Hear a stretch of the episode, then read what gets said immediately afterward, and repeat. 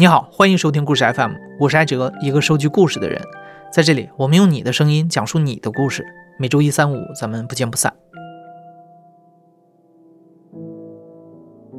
如果你能决定一个生命的去留，你会做出什么样的选择？尤其当这个生命还是你自己的孩子。我记得在有一期节目里，我说过这样一句话：每个生命都值得被尊重，每个生命都不可以被放弃。确实，我们不想放弃任何一个生命，但有的时候现实会逼着我们去做一些我们不想要的选择。这时候你很难再去定义什么是所谓正确的选择，因为不管怎么选都是残酷的。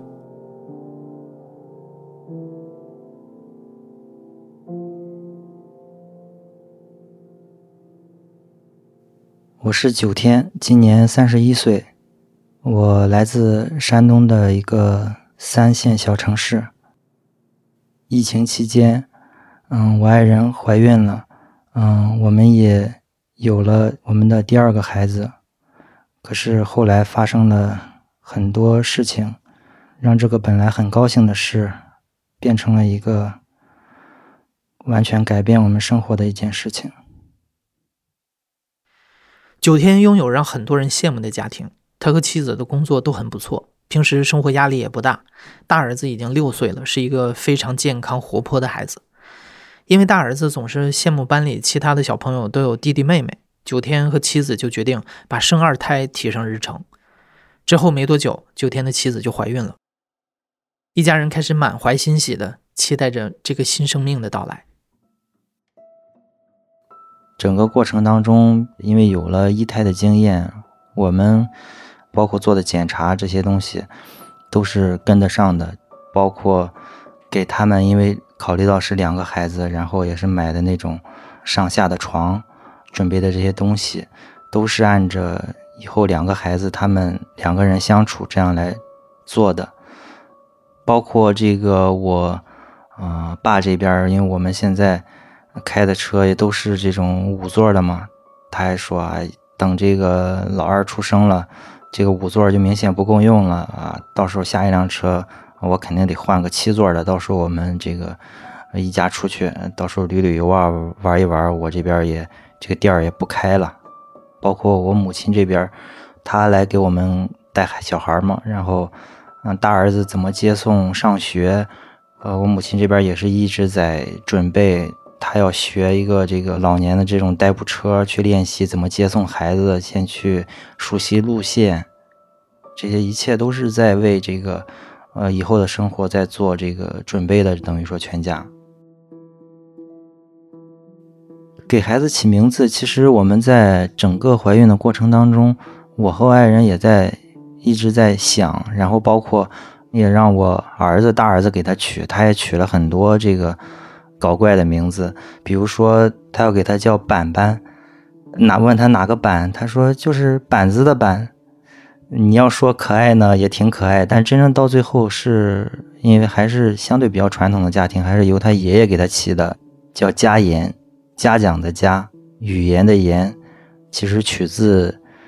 嘉言易行这样一个成语，其实还是有很多期望在里边，我们也觉得。还是挺好的，所以就这么定下来的。九天的妻子生第一胎的时候不太顺利，当时她在医院里整整疼了三十六个小时才把孩子生出来。所以到了第二胎，九天和妻子做了很多功课，从产检到孕妇营养到产后护理，他们都准备的很充分。而且九天还早早定下了当地医院条件最好的家庭化产房，也准备了无痛分娩针，几乎可以说是万无一失了。然后就在二零二零年十二月六号的下午三点，九天陪着妻子进了产房。他在疼的过程当中，之前我是有在里边去攥着他的手啊，去陪着他。当时其实我也没考虑那么多，就是先让他没那么痛再说嘛。也就是找医生要给他开上这个无痛的针，他要打。通常打上无痛之后，听医生的说法是还得有至少得有一两个小时。那个时候，医生是让我下去给他买功能饮料，中间也就二十分钟。其实我回去的时候，我媳妇儿已经生完了。就是孩子已经裹好那个小被子，已经抱出来了。其实我当时有点懵的，医生说：“快，你抱着你儿子，给你拍个照。”他还主动要了我手机，让我抱着儿子给我们拍了个照。我当时其实也没有特别去想看孩子，我其实也是想进去看看这个我爱人怎么样了，因为，嗯，那个时候他们还在消毒之类的，也没有让我进去，就让我在外边抱了这个孩子拍了张照，其实又把孩子抱进去了。刚出生的孩子应该是要也是给他做一些检查还是什么的啊，然后就接着抱进去了。整个孩子看上来的状态，我感觉和我大儿子之前的时候没有什么太多区别。其实我们也觉得，就是那个晚上其实算是比较平静的，应该就是最难过的一关，因为孩子已经顺利出生了嘛，就已经就过了。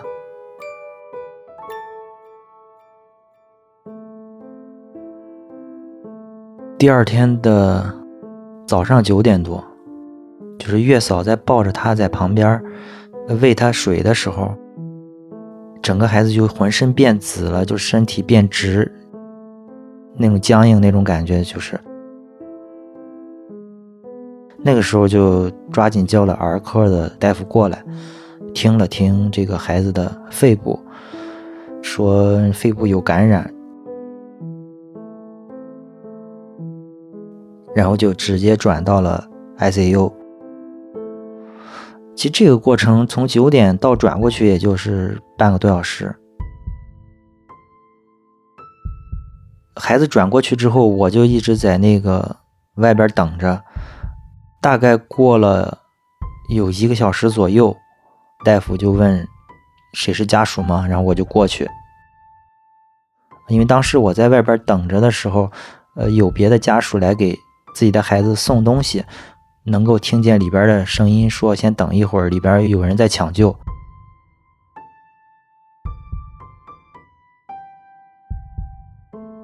其实那个时候，我才反应过来，原来当时里边说的那个抢救就是抢救我儿子。医生出来跟我说，他们给孩子临时拍了一个胸片说是只有一个肺。他可能就活不了太久。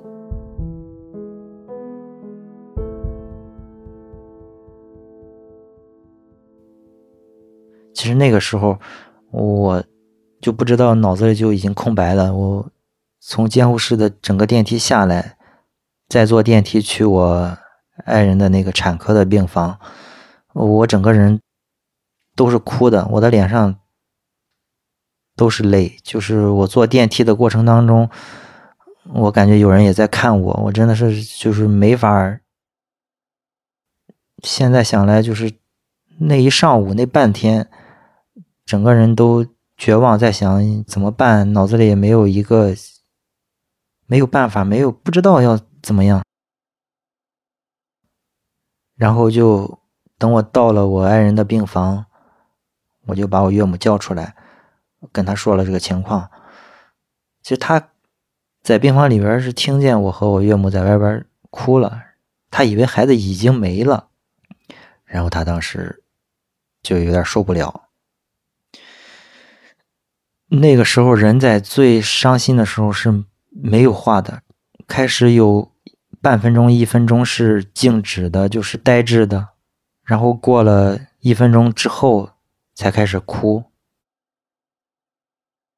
这个忽然的情绪上的波动导致的血压高，医生护士就过来给他打点滴，就整个让他先平静下来，因为他刚生完一天嘛，也不是很稳定。整个直到那天下午，孩子情况稍微稳定，就是监护室又通知我去把孩子抱出来，医生陪着我们一起去做一个呃检查。然后检查回来，结果就是又转折了，就是告诉我们孩子那个肺是有的，只是说它没有张开，并且它的功能也是好的，可以吹开之后就就没有问题了，只是肺部有些感染，在监护室里消消炎，住个一个星期四五天就没事儿了。那个时候我就感觉就一下放下心来了。那个晚上，我和爱人在这个他那个病房里，我俩就虽然也是翻过来覆过去，就根本就睡不着，因为孩子那么小就已经去了监护室，不在你身边。但是那个时候知道他没有太大的问题，就是靠时间来慢慢的恢复嘛。其实这个事情，整个为孩子在跑的那个过程当中。并没有，就是累，因为他当时的这个儿科和这个产科还是隔着有一定距离的，走过去都要十分钟左右。就整个在这一趟一趟的两头跑的这个过程，你才感觉你是充实的那种。其实静下来，真正坐在那儿的时候，你才开始去想这想那。那个时候，就冥冥之中有种预感，就是之前。包括我老大的时候，包括很多人，其实一般孩子出生了之后都会发一个朋友圈嘛，就是几点几分喜得贵子啊，这样几斤几两，很多现在应该人都会发。其实就是在孩子出生当天晚上，按理说我是要发一下这个东西的。当时我不知道为啥那个晚上就是就有种预感，就是不想发这个，就想等孩子就一块我们回家之后，我再去发这个消息。就是冥冥之中好像有什么要发生似的，后来想真的是那种，有种那种感觉。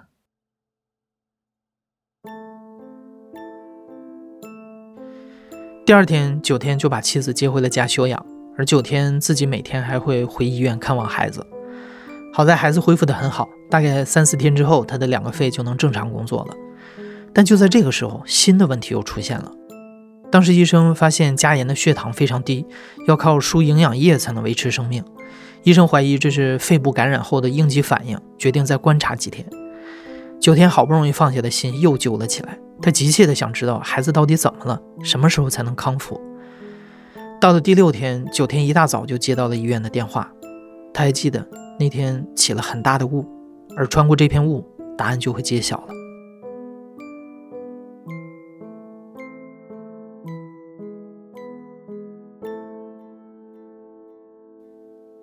第六天左右，其实这个时候是比较关键的一个时间点，就是那天早上我还没去医院的时候，就接到了这个医院的电话。他们跟我说是，就现在孩子的血糖，我们用各种方式、各种药物都还是很难维持，考虑是高胰岛素血症。给了我一个电话和一个联系方式，说你去找这个人去拿这种药。其实他当时这么一说，我就感觉他肯定是不好的嘛。如果是正常的病的话，你医院里肯定有药啊，对吧？然后当天我印象很深，当天那个雾特别大，下雾下的特别大啊，我就开车大概有开了四十分钟，去一个村里找到这家人，拿了一盒这个药，然后那个。那个大哥应该有四十几吧，他就跟我说，他说他孩子就是高胰岛素血症，然后他孩子就在旁边，大概有两岁多一个小男孩，反正看起来体重和身高是感觉正常的，但是感觉起来好像是没有就咱正常两三岁那种小孩那么机灵那种感觉。再一个明显特征就是他的。毛发特别旺盛，腮上啊有胡子那种感觉，就是吃那种药有一种副作用，就是多毛症。就当时在那跟那个大哥就是聊了很长时间，他就说他孩子就是这种病，当时也是在上海、北京都去过，花了二三十万，就是最终确诊的嘛。他当时这种药他是也是在医院里没有拿到，后来。医生给他推荐了一个这样的群，他到了这个群里去买的这种药，然后他就接着把我拉到了一个 QQ 群去。就当时虽然是不愿相信，当时肯定想这个我孩子不可能是这种病，但是其实医生给你做出那种判断，又让你来拿这种药，然后我就其实那几天一直在那个群里也是了解一些这种信息。然后我当时也跟那个大哥在那儿聊，那个大哥说：“你如果用上这个药管用，那就八九不离十啊。”就拿回这个药去之后，给他用上之后，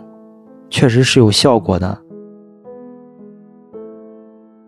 后来就是医院的治疗方向呢，就是慢慢的给你调这个药物的用量，理论上就是没有治愈嘛，就是调到这个剂量，你可以维持它。那你就正常，你出院，你按照这个剂量去用药，这应该就是当时，就是按照正常发展的话，就会是这么去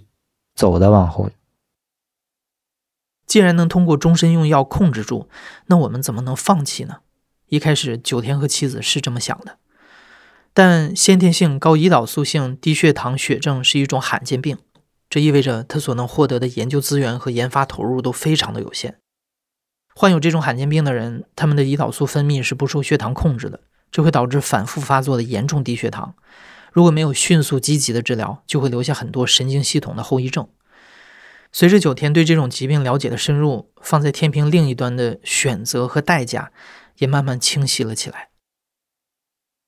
这个时候，等于说再说直白一点，就是要不要养这样一个罕见病孩子的问题。但是其实我是当时已经做好了这种准备，那就如果是能活到十岁，那我们就养到他十岁；能活到两岁，那就养到他两岁。我是想试一试的，内心我肯定就是至少尽过力，就没有什么遗憾了。但是其实从整个判断下来，所有的包括我爸的朋友，包括我的亲戚里有在医院里上班的这种人，他们。知道这个病的名字之后，就多数都是说，嗯，有些话医生是不能说的。但是作为朋友来说，哎呀，你们还是放弃吧。这种病不是说你花多少钱能治得了的。包括其实双方老人也在劝我们，这个孩子不能要，说这个孩子会拖累你们这一辈子。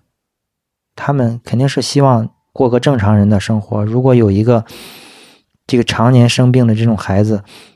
就势必有一个人在家全程陪着这个孩子吧。你已经不可能过上正常人的生活了。我觉得有些话也挺触动的。其中有一句是说：“那你现在放弃，你们是难受；但是如果你真等到他会叫爸爸、会叫妈妈的时候，那个时候你再看着他受那么多罪。”包括他以后受到一些歧视，那个时候是什么感觉？那就不是说你想放弃能放弃的了。那个时候，我们整个家庭在考虑放弃这件事情的时候，其实有一次我跟我妈还有孩子出来做检查，当时我看着孩子，那是送进孩子去之后，我也只有能出来做检查的时候能见他。那个时候他都是在睡觉的，我抱着他。感觉他很红润，看起来就像个正常孩子一样，怎么会有问题呢？我和我妈就抱着他，我说：“你看这个孩子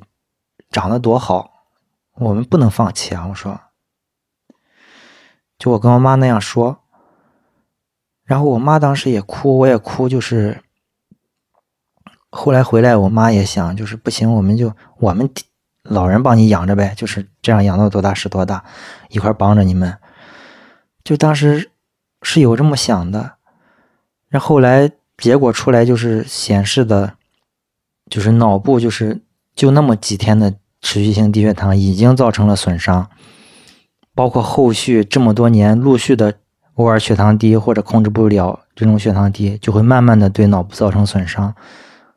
其实我印象最深的是北京首都医院还是首都儿童医院还是哪儿有个医院，它的文献里就是说有。零几年到零几年这几年里有三十多例，其中有几例放弃，几例坚持治疗，结果是有一半以上最终是中重度智力障碍嘛？不能说他会没有生命会死掉，但是他不会过上一个正常孩子的生活，他的生活质量是不高的。我们不能只考虑父母。要不留遗憾，就养他两年，养他十年，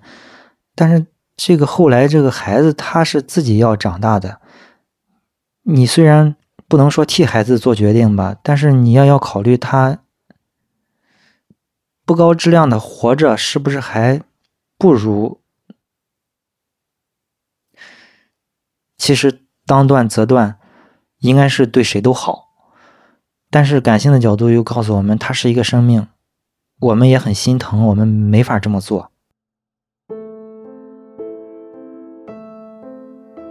其实我当时我觉得，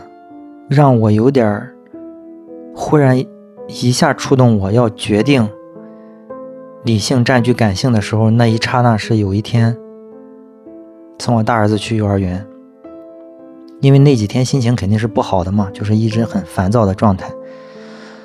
我儿子其实也没做错什么，那天早上我就是因为他动作有点慢，还是什么事情，我记不清了。哎，我就对他发了很大的火。其实我大儿子那时候是特别，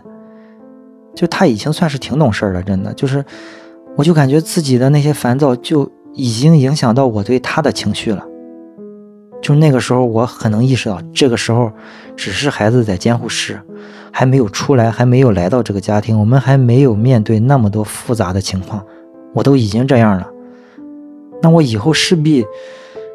再怎么控制，我有些对大儿子的情绪，对整个家庭的情绪肯定要受到影响，整个家庭有可能就每天都在这种状态下，我就有点觉得，如果留下来孩子只是过了我们自己心里不遗憾的那道坎儿，但是对整个家庭到底是好还是坏？就是包括我大儿子，包括我的父母，包括所有人，会不会因为这个孩子全部变掉的？就正式的开始去考虑要不要放弃这个问题。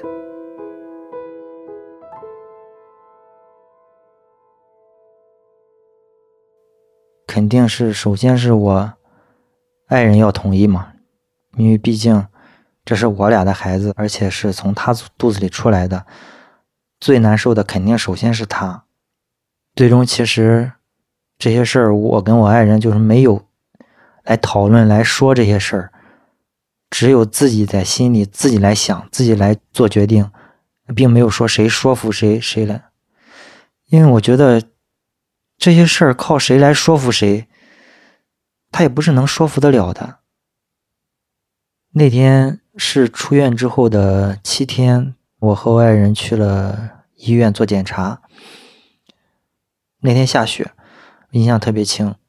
孩子那个时间还是在监护室的，等于说我们去就路过，知道我孩子就在这个屋里。他现在就是什么情况，我们也看不见。我和爱人做了他产后的一系列检查，我们回来到家上楼的电梯上，他就忽然就就绷不住了，就抱着我就。哭的不行了，就是那种心里的委屈，好像那些天压抑的，在家里就一下子就全都都出来了，就跟我说为什么就是我的孩子有事儿，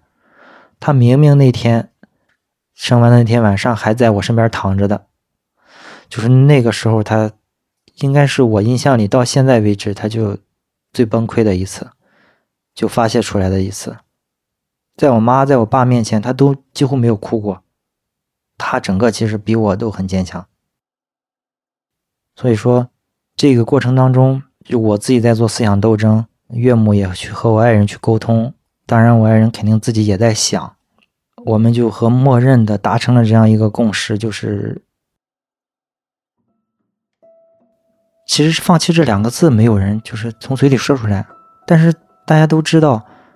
就接孩子出院，就意味着什么。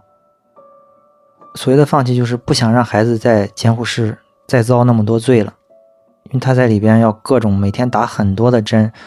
然后要给他测血糖，手指、脚趾扎的全是针眼儿。所谓的放弃，就是我们接孩子出来，接触他回家，正常的喂养他，他能到什么时候到什么时候。然后我们去出院的前一天，是我和我爸去找到那个主任，也说了当时我们是做了这么一个决定。当然，医生这种情况其实他们碰见的也很多，肯定也只是说，呃，我们觉得有点可惜，但是如果是你们做这样的决定呢，我们肯定是也是尊重家属的意见。然后，其实我们整个家里也都做了这个决定，就是孩子出院之后，我妈去待着，不让我和我爱人见面。如果我和我爱人，尤其是我爱人，再见到这个孩子，孩子就在我们身边，我们去喂养他，我们是不可能放弃的。所以说。我们就从此之后不见孩子了，就是我妈他们去把孩子接走，正常的喂养他，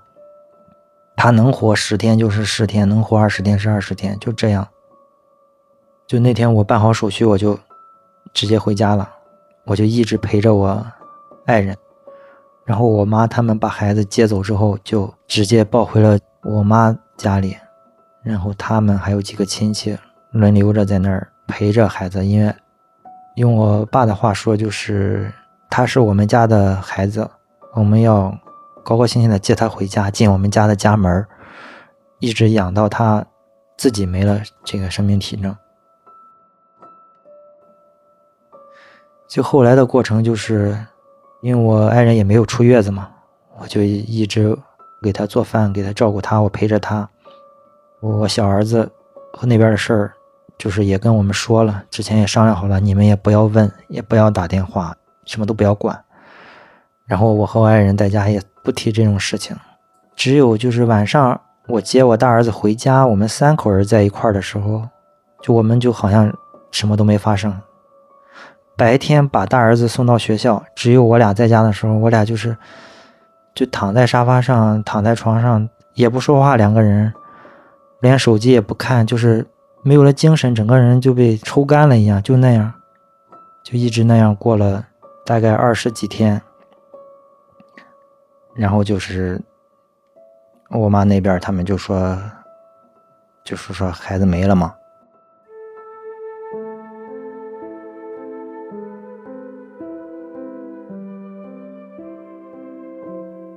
其实后来他们整个身体血糖低到一定程度之后。他就已经处于半昏迷状态，于有点那种癫痫、抽搐，就像身体的整个机能衰竭了似的那种情况下走的。那段时间，我每天都在想的是，他得多无助啊，没有人去救他，他自己在那儿慢慢的耗尽自己的生命，他那时候得多无助。就我过不去心里最大的坎儿，就是。就是那个心里那种自责吧，其实是让我最难受的。其实我想去，但是都商量好的嘛，之前说你们不要来，坚决不让我过去。我有时候是想，就是他走，他自己的父母都没陪着他，连自己母亲的奶都没喝上一口，他就走了，他肯定会怨我们的。但是。理性又告诉我，我不能去，我爱人更不能去。那去了之后，整个人就，既然已经做了放弃的决定，那就狠心到底，对谁都好。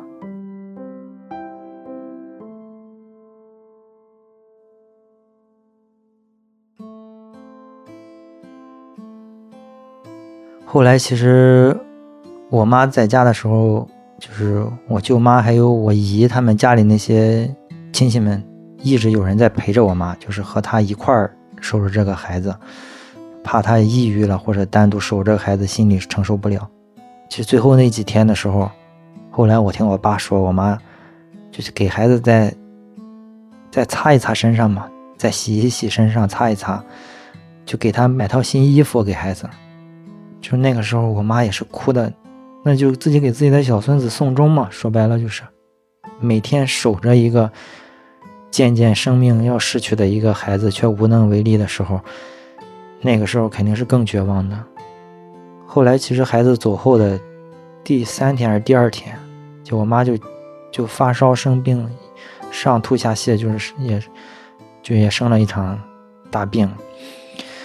就我爸整个过程当中，他也是能回避尽量回避，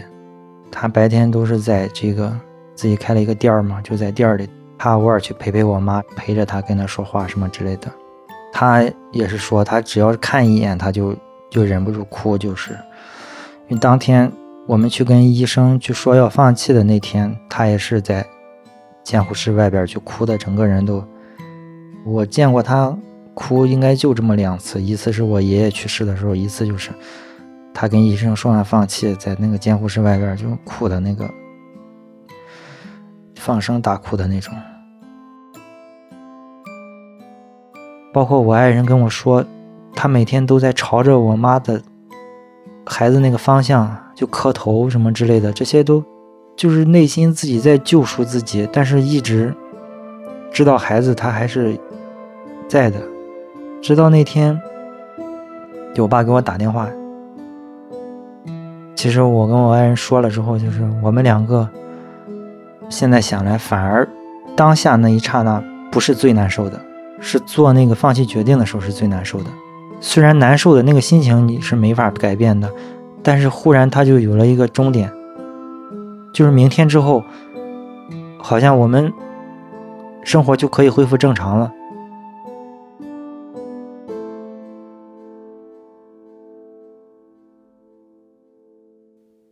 其实自打孩子走了之后，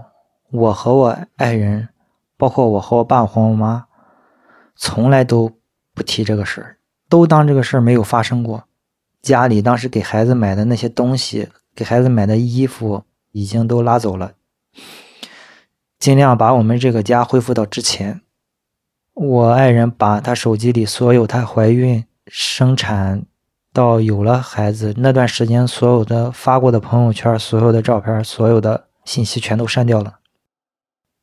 就尽量想去抹去这段回忆。我手机里其实一直留着当时我跟孩子医生给我拍的那张照片包括我去监护室抱他出来拍的照片所有的那一些照片我其实都留着的。哎，但是我每次在翻找别的照片的时候，划到那些，我还是心里就就咯噔一下。我当时我想去留一点记忆，但是后来其实我也删掉了。但是这个事情。你说不想起吗？应该就是上个周，我中午在单位的时候，我爱人忽然给我打电话，就哭。其实他一哭，我就知道什么事儿，肯定是他想孩子了。我就得有一分钟我没说话吧，他就一直在那边哭。其实这个时候，我知道我们所有人心里，其实他这个坎儿你怎么能过去呢？不可能过去的。他虽然从我们。生活里存在过那么一天，就是和我们共处过那么一个晚上，但是那种感情肯定是不可能能抹掉的。其实大儿子他是知道的。有一次我爱人在家哭的时候，我儿子还安慰我爱人说：“那不是妈妈还有我吗？”他其实知道他弟弟已经没了，那我们也没有跟他说过弟弟没了。只有有一次，他妈妈跟他说：“说你弟弟去天堂了。”他说：“没有去天堂，我弟弟不是死了吗？”就他什么都懂，他什么都懂，他也不会提，但是他都懂。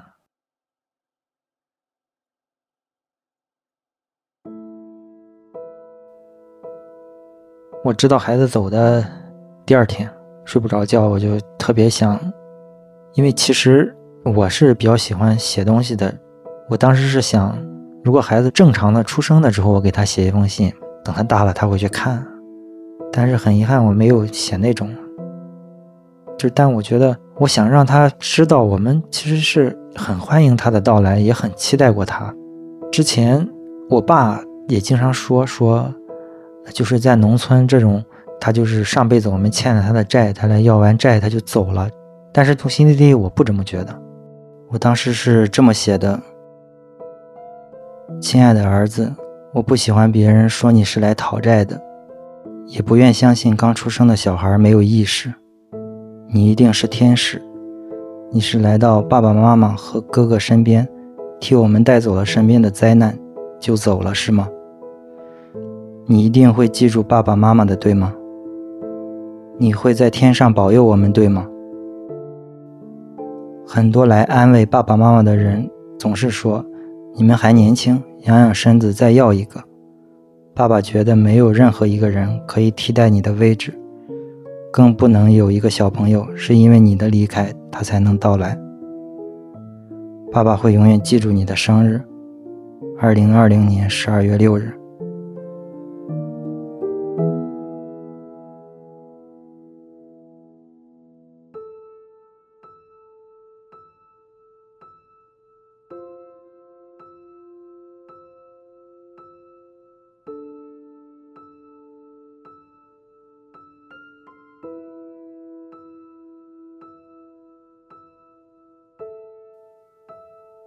你现在正在收听的是《亲历者自述》的声音节目《故事 FM》，我是主播艾哲。本期节目由林峰制作，声音设计桑泉，实习生张庆萌。感谢你的收听，咱们下期再见。